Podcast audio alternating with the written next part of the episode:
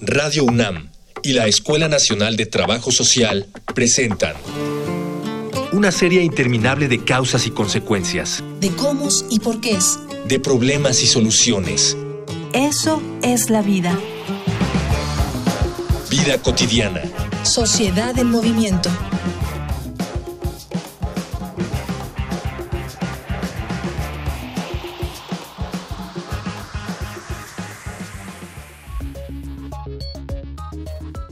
En el mundo, 25% de las víctimas de esclavitud son menores de edad. Esto equivale aproximadamente a 10 millones. ¿Qué estamos haciendo para protegerlos? Hoy, en Vida Cotidiana, Sociedad en Movimiento, hablaremos de los derechos de niñas, niños y adolescentes. Discutirán este tema con nosotros dos especialistas, una es la maestra Claudia Alonso, coordinadora de operación de políticas públicas del Sistema Nacional de Protección Integral de Niñas, Niños y Adolescentes. La otra especialista es la doctora Alejandra Monroy López, de la Fundación Derechos de la Infancia. Dialogar para actuar, actuar para resolver.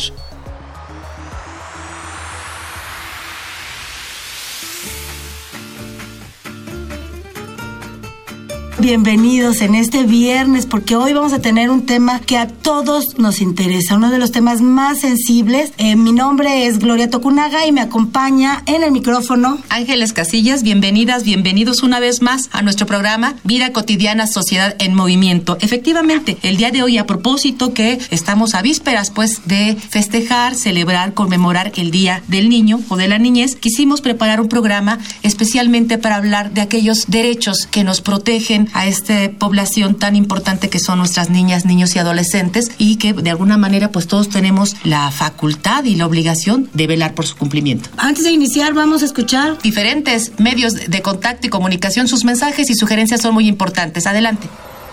Facebook, Escuela Nacional de Trabajo Social, ENTS, UNAM. Twitter, arroba comunica, ENTS.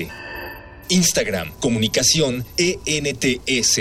Y bueno, ya escuchó, usted nos puede contactar por estos medios que acaban de pasar y yo tengo el honor de presentarle a mis dos invitadas, a nuestras dos invitadas. Eh, está la maestra Claudia Alonso, ella es coordinadora de operación de políticas públicas del Sistema Nacional de Protección Integral de Niñas, Niños y Adolescentes, el CIPINA, y está la doctora Alejandra Monroy de la Fundación Derechos de la Infancia. Bienvenidas, maestra Claudia. Muy buenas tardes, gracias. Muchas gracias. gracias. Queremos iniciar el tema antes de entrar de lleno, como contextualizando, maestra Claudia, en nuestro país, ¿cuáles serían los derechos humanos de niñas, niños y adolescentes más significativos, más importantes? Bueno, desde el año 2014 se emite la Ley General de Derechos de Niñas, Niños y Adolescentes, que establece 20 derechos. Estos 20 derechos humanos están asociados a lo que la Convención de los Derechos del Niño nos plantea y están estructurados para mayor retención del auditorio en tres grandes campos, los que están asociados a la supervivencia, los que están asociados al desarrollo, los que están asociados a la protección especial y los que están asociados a la participación. En esta lógica, digamos que todos los derechos que están asociados a la supervivencia, pues estamos hablando del derecho a la salud, del derecho a la alimentación, del derecho a tener eh, un servicio médico permanente, a todo lo que implica la seguridad social. También tenemos asociados a estos derechos de conformidad a las edades que también las niñas, los niños y las y los adolescentes tienen, pues estaríamos hablando de, por ejemplo, del derecho a la salud sexual y reproductiva, que se asocia al derecho a la información y que se asocia al derecho al ejercicio también de la participación, que son derechos muy importantes. Hay otro derecho que marca la ley que es fundamental, que es el derecho de prioridad y que en otros artículos de la ley nos plantea que ante todo diseño de política pública, ante toda actividad que haga el Estado y la sociedad, primero son los niños, las niñas y los adolescentes. Prioridad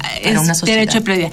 Y todo, todos estos derechos, quisiera hablar de otros, tienen el derecho a una vida libre de violencia, tienen el derecho al juego, a la recreación, tienen derecho al desarrollo y pensado en una visión amplia y compleja, por ejemplo, en oposición, un niño, una niña no tiene por qué trabajar, tiene el derecho al juego, tiene el derecho a la educación, tiene el derecho a una familia, tiene el derecho al amor, tiene el derecho a la protección. Y la protección no vista en una visión antigua, tutelar, sino esta ley nos pone de manifiesto que las niñas y los niños, igual que cualquier persona adulta, tiene derechos y es titular de los derechos. Es decir, no media la presencia o la decisión de un adulto para que el niño o la niña ejerza sus derechos. Eso es muy, muy importante tenerlo claro. Por supuesto que en el proceso de desarrollo y crecimiento y madurez de todo, de un niño, de una persona en crecimiento, sí está de por medio un adulto y el Estado en su protección. Hablamos de protección especial para que no se les vulneren sus derechos. En el momento en que es vulnerado un derecho, el Estado y, la y las personas adultas tenemos la obligación de hacer medidas de protección especial. ¿Qué quiere decir esto? Es identificar cuál fue el problema, la causa de la violación del derecho, identificas cuáles son estas causas y la Procuraduría Federal de Niñas, Niños y Adolescentes, que es una figura nueva, no es la Procuraduría de la Familia que antiguamente teníamos en el DIF, sino es la Procuraduría Federal de Protección de Niños. Esta Procuraduría hace el diagnóstico de cuáles las causas que están violentando los derechos de la niñez y establece el plan de restitución. Y hay una visión muy importante, que es el enfoque de derechos. Los derechos son interdependientes e indivisibles. Entonces, cuando analizas qué, qué derecho se te está violando, tienes que analizar otros derechos que están alrededor de ese mismo derecho asociado y el plan de restitución tiene que tener esta visión integral de protección especial. Entonces, realmente tenemos una norma maravillosa y la oportunidad, eh, las y los mexicanos, de poder construir un mundo mejor con los niños, que será un mundo nuevo mexicano. Y en esta responsabilidad de la que nos hablas, y lamentablemente, ¿no? Pues en nuestra realidad podemos observar que sí se violentan, se llegan a violentar al vulnerar estos derechos. Maestra Ale, ¿cuáles serían desde tu experiencia en esta asociación que más adelante vamos a abordar sus propósitos, los derechos humanos de niñas, niños y adolescentes desde tu experiencia que más se vulneran?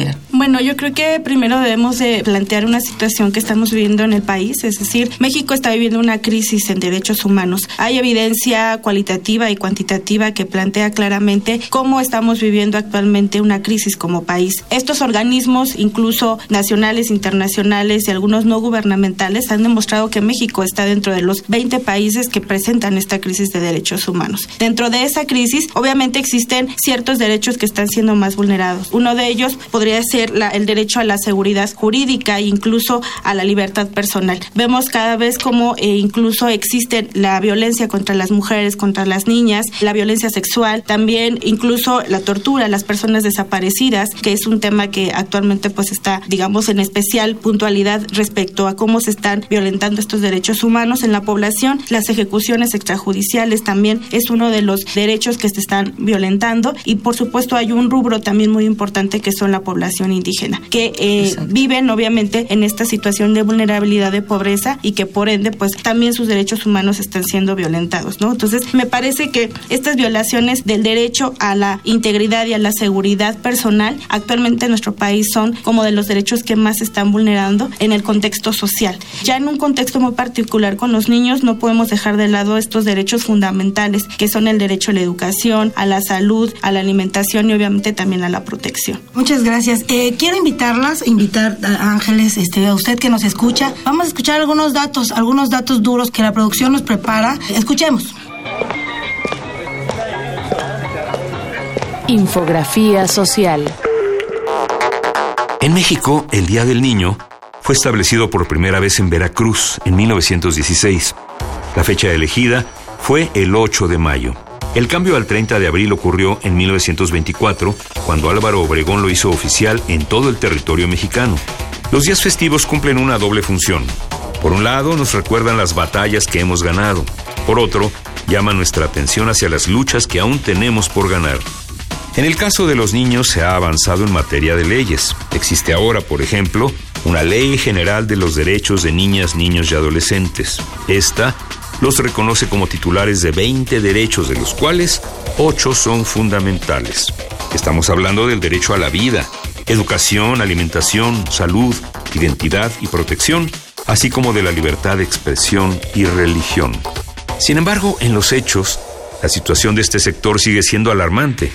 El Fondo de las Naciones Unidas para la Infancia en México refiere que en 2016 más de la mitad, 21 millones, vivía en la pobreza. Además, millón y medio sufría desnutrición crónica. Seis de cada diez había sido víctima de violencia en su hogar 4 millones no iban a la escuela y 600 mil estaban en riesgo de dejarla. Alrededor del mundo, proteger a niños y adolescentes sigue siendo un problema a resolver. Conforme a la Organización de las Naciones Unidas, 152 millones trabajan. De estos, 88 millones son niños y 64 millones niñas. Además, según la Organización Internacional del Trabajo, una de cada cuatro víctimas de esclavitud son menores de edad, de los cuales la mayoría son niñas. En 2017, en la encuesta del Día del Niño realizada por la UNICEF, los niños expresaron sus deseos. Un mundo sin terrorismo, sin pobreza, sin hambre. ¿Qué nos impide hacer que esta sea su realidad?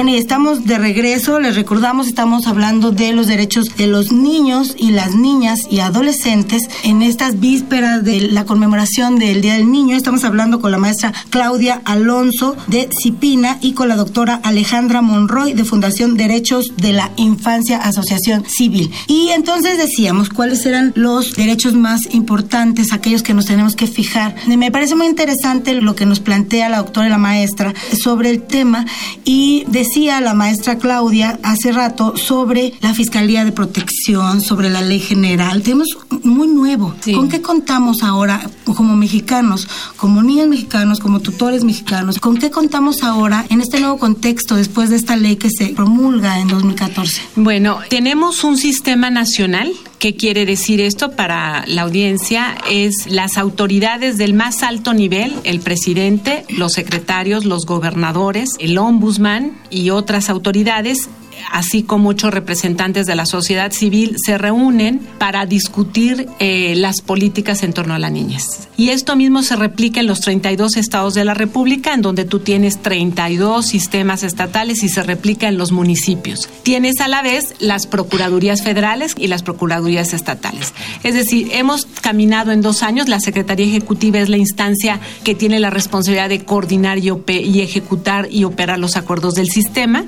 Y entonces, hemos impulsado fuertemente en estos dos años para que logremos un andamiaje básico, le hemos llamado la etapa fundacional, que es la institucionalización, crear los sistemas, crear las instancias que realmente permitan que lo que la ley ordena empiece a traducirse en política pública. Hemos aprobado también ya el Programa Nacional de Protección de Derechos de Niñas y Niños y hemos establecido 25 objetivos nacionales al 2025 como una ruta que nos permita a los tres órdenes de gobierno, porque lo ordena así la ley, ir construyendo una política que tienda a la garantía de los derechos. Digamos que esa es la parte eh, institucional y hemos también creo que construido un proceso de correlación con la sociedad civil, con las organizaciones de la sociedad civil que fluye desde el momento en que nace la ley. Bueno, ellos son grandes impulsores de eso y el sistema está impulsando. E, esto de tener ya un sistema nacional de protección nos llena de, de mucho, pues mucha emoción, mucha satisfacción, pero me llama la atención un poco pensar que esto tiene es reciente, dos años. Año y medio, o sea, de haber construido todo esto que he platicado, llevamos año y medio. Y como bien dice la doctora, o sea, el gran reto es que se viva, o sea, y ese es la, el gran reto porque construir un sistema y construir institucionalidad, construir política pública, no se construye de la noche a la mañana, tienes que construir un proceso institucional, pero a la vez tienes que ir gestando procesos muy audaces, muy inteligentes en lo cotidiano para que verdaderamente verdaderamente vayas resolviendo los problemas que día a día las niñas migrantes, las niñas indígenas, los niños en situación de conflicto con la ley, que son espacios críticos que tendríamos que ir teniendo ya respuesta y son los espacios más difíciles de construcción de la política pública además. Entonces, esos son, digamos, los grandes avances es que estamos poniendo sobre la mesa también los temas de donde no hay, el, donde hay un vacío institucional para que podamos construir lo que se necesita. Con el gran reto además de que esta administración termine este año y entonces tenemos que acelerar el paso para ver qué cosas son las que tenemos que dejar perfectamente alineadas para que la nueva administración que llegase, bueno, retomar el rumbo y no debiéramos empezar de nuevo un camino diferente. Y más pensando, bueno, si estamos alrededor del 30 de abril, del Día del Niño y la Niña, bueno, este, por ejemplo, hemos hecho campañas el año pasado del este, el derecho al juego, todos a la calle. Eh, se nos ha olvidado que el juego, además de que permite en todas las edades desarrollo, creación y construcción de conocimiento y además alegría y amor y, todo lo, bueno, el juego siempre es positivo. Eh, al plantearlo todos a la calle significa que hay que recuperar el espacio público, porque no hay más vida y garantía de una protección integral y de un interés superior del niño que una calle segura donde pueda correr, jugar, brincar, ¿no? Sí, decías Fiscalía de Protección de Niños y Niñas. Se llama Procuraduría. Procuraduría. Procuraduría Federal de Protección de Derechos de Niñas y Niños y a la vez en cada entidad hay una Procuraduría. Y ya tiene acceso a la población. Sí, por supuesto. Las Procuradurías llaman al DIF ah, de su entidad, llevan al DIF federal y les tienen que remitir al área donde está la Procuraduría. La Procuraduría Federal tiene una responsabilidad, igual que las estatales, que es asistir jurídicamente a la niña, al niño, al adolescente y también tiene la obligación de hacer las medidas de protección inmediatas, es decir, mide el riesgo en que se encuentra el niño o la niña y tiene que tomar decisiones atendiendo al interés superior de la niñez para ver si cómo se le da esa protección inmediata. Fíjate que me, me, llama mucho, yo tenía esa idea, decía, bueno, ¿y el DIF en dónde entra? ¿no? Y, bueno, se coordinan, y solo así puede tener una política pública éxito, ¿no? Con la coordinación de varios actores, de lo que ya constru está construido y de lo que viene a construirse nuevo. Sí, mira, de hecho, que hay una, una visión que rapidísimo trato, trataré de transmitir. Hablar de protección integral y hablar de la interdependencia e indivisibilidad de los derechos quiere decir que una persona debe gozar y vivir integralmente todo lo que le permite ser ser persona, ¿no? Claro. De tal manera que si tú no construyes una red interinstitucional, es decir, la Secretaría de Educación te da el derecho a la educación, salud, salud, vivienda, alimentación, seguridad, etcétera. El conjunto de dependencias garantizamos diversos derechos. Si tú no los articulas, vamos a tener lo que hemos vivido, una división, una atomización, y por eso no hemos logrado construir un proceso de protección integral.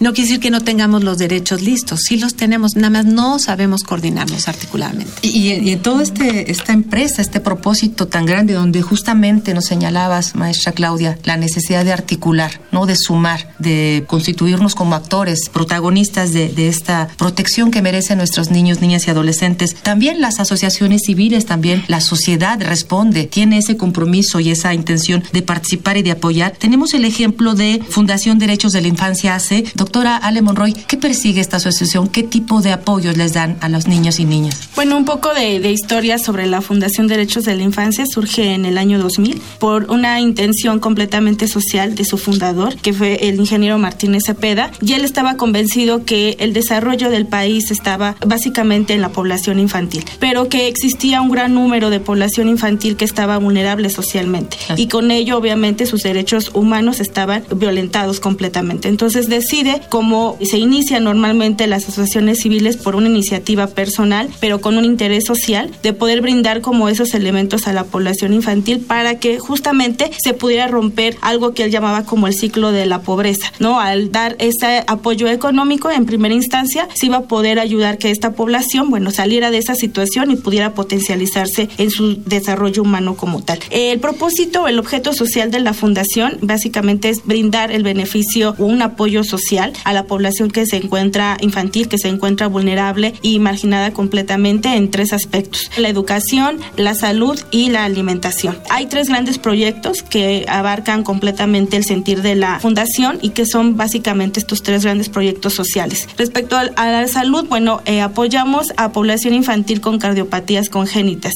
Ahí tenemos convenios con tres instituciones que son básicamente las instituciones de salud que se enfocan a atender ese tipo de enfermedades, que es el Instituto Nacional de Cardiología, el Instituto Nacional de Pediatría, el Hospital Infantil Federico Gómez y actualmente hay un convenio también de, eh, se está empezando como a apoyar a un hospital regional en Chiapas, que tienen obviamente población infantil con cardiopatías congénitas. Hay todo un proceso, básicamente el infante llega con nosotros a través de los conductos institucionales sociales de estas eh, instituciones que acabo de mencionar. Llega a Fundación, nosotros hacemos nuevamente una valoración social desde trabajo social y también psicología para poder confirmar el apoyo que se le va a brindar a, esta familia, porque prácticamente no solo es al menor, sino a toda la familia. Y bueno, eh, dentro de los datos estadísticos, un poco para que puedan ustedes visualizar como la capacidad de la fundación que ya lleva aproximadamente 18 años de existencia, es que en el sector salud se ha apoyado prácticamente casi a 12 mil niños con este tipo de enfermedades.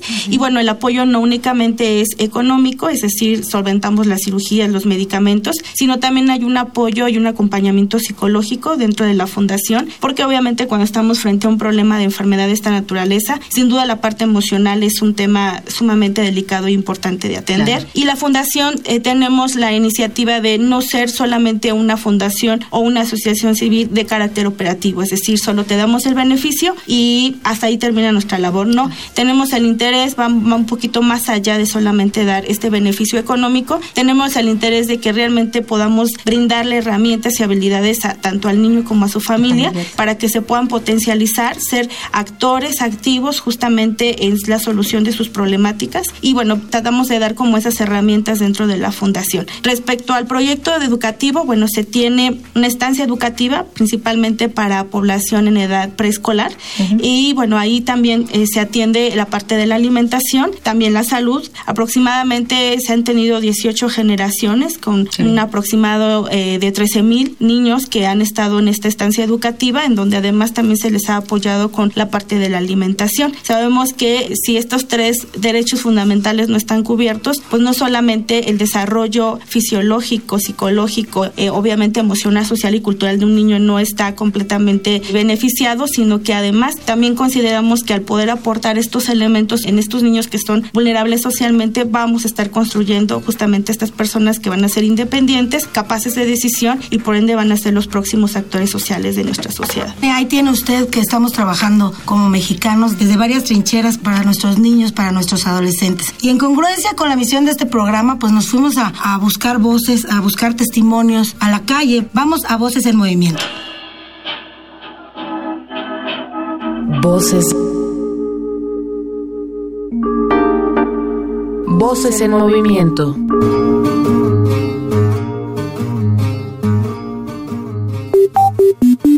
Mi nombre es Jared Gobani Santiago Foglia. Curso el primer año de secundaria. Yo creo que sí se respetan los derechos de los niños, ya que desde que nacemos nos dan el derecho a la vida, a un hombre. Nuestros papás hacen todo lo posible para cumplir con nuestras necesidades, para que nosotros, sus hijos, tengamos un techo, una alimentación, buena salud, educación. Mi nombre es Rebeca Elizabeth Muñoz San Martín. Tengo 8 años. Curso tercero a primaria. Pienso que los derechos de los niños sí se respetan porque los papás se preocupan por ellos. Se respetan los derechos hacia los niños, porque los adultos siempre se preocupan por uno en las buenas o en las malas. Cuando haya dinero o no haya dinero, siempre nos dan al médico, etcétera, y hacen muchas cosas para hacer nuestros derechos. Mi nombre es Alexei, tengo 12 años. Voy en primera secundaria y yo creo que no se respetan los derechos de los niños porque no hay privacidad de educación. Ajá. Me llamo Regina, tengo 7 años, voy en segundo de primaria. Mis derechos son mis papás me llevan a la escuela, me dan de comer, me visten y me llevan al doctor cuando estoy enferma. Mi nombre es Cristian Yair Ramírez Estudillo. Yo tengo 11 años y actualmente estoy en sexto grado. Estudio en la primaria Bicentenario de la Independencia. Yo vivo en Sila, Guanajuato. Yo creo que se deben respetar los derechos de los niños, porque todos somos iguales en derechos. yo opino. Ajá. Eso opino. Estamos con la doctora Alejandra Monroy y con la maestra Claudia Alonso. Ya vamos a nuestra última parte del programa. Eh, maestra Claudia, ¿cuál es el mensaje de Cipina? ¿Cuál es el mensaje que, tienen como mexicanos, como adultos, como responsables de este proyecto? Bueno, yo quisiera cerrar una idea. Hemos hablado de los distintos derechos y algunas personas dirán, bueno, desde hace tiempo tenemos el derecho a la educación, a la salud, lo que comentaba la doctora, ¿no? El llamado que haríamos es, pensemos que las niñas y los niños tienen voz, tienen opinión, hay que escucharles, es el derecho a la participación, el derecho a la asociación, es decir, tenemos que permitirles que ellos y ellas nos digan qué quieren, cómo lo quieren y qué les conviene. Si saben, no son personas que no tengan una opinión. Entonces, eso es muy, muy importante porque eso es lo que implica el derecho de ser sujeto de derechos, valga la redundancia. Sí. Si no opinas, si no te permiten decidir qué comes o qué no comes, por ejemplo, este, estás dando el derecho a la alimentación, pero le estás limitando otros derechos. Entonces, esa idea me gustaría transmitirla a mamá, papá, a todo lo adulto. No sigamos pensando que las niñas y los niños son seres humanos incapaces. Claro.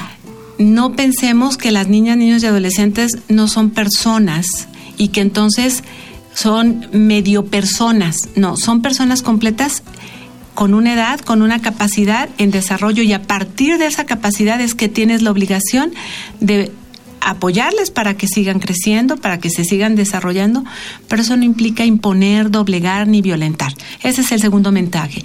El castigo corporal no es permitido y además no es el medio para educar. Las niñas, los niños, los adolescentes nos ayudan a los adultos a crecer como personas al ponernos el gran reto de tener la capacidad de comunicar y de argumentar y no doblegar. Claro. ¿No? El castigo corporal, la violencia, lo que hace es doblegar, no educa, no desarrolla. Eso es lo que quisiera transmitir al público. Gran mensaje, maestra. Pues muchas gracias. Muchas A gracias, ustedes. A ustedes, muchas doctora gracias. Alejandra Monroy. Muchas gracias, maestra Claudia Alonso. Eh, yo agradezco a nombre de la Escuela Nacional de Trabajo Social, a nombre de Radio UNAM, de eh, Miguel Alvarado, nuestro productor. Gracias a Luis Tula, Juan Sánchez Brito, nuestro coordinador. Y mi nombre es Gloria Tocunaga. Nos vemos la próxima emisión. Sí, confiamos en que podamos coincidir el próximo viernes. Bonita tarde, hasta luego. Vida cotidiana es una coproducción entre Radio UNAM y la Escuela Nacional de Trabajo Social.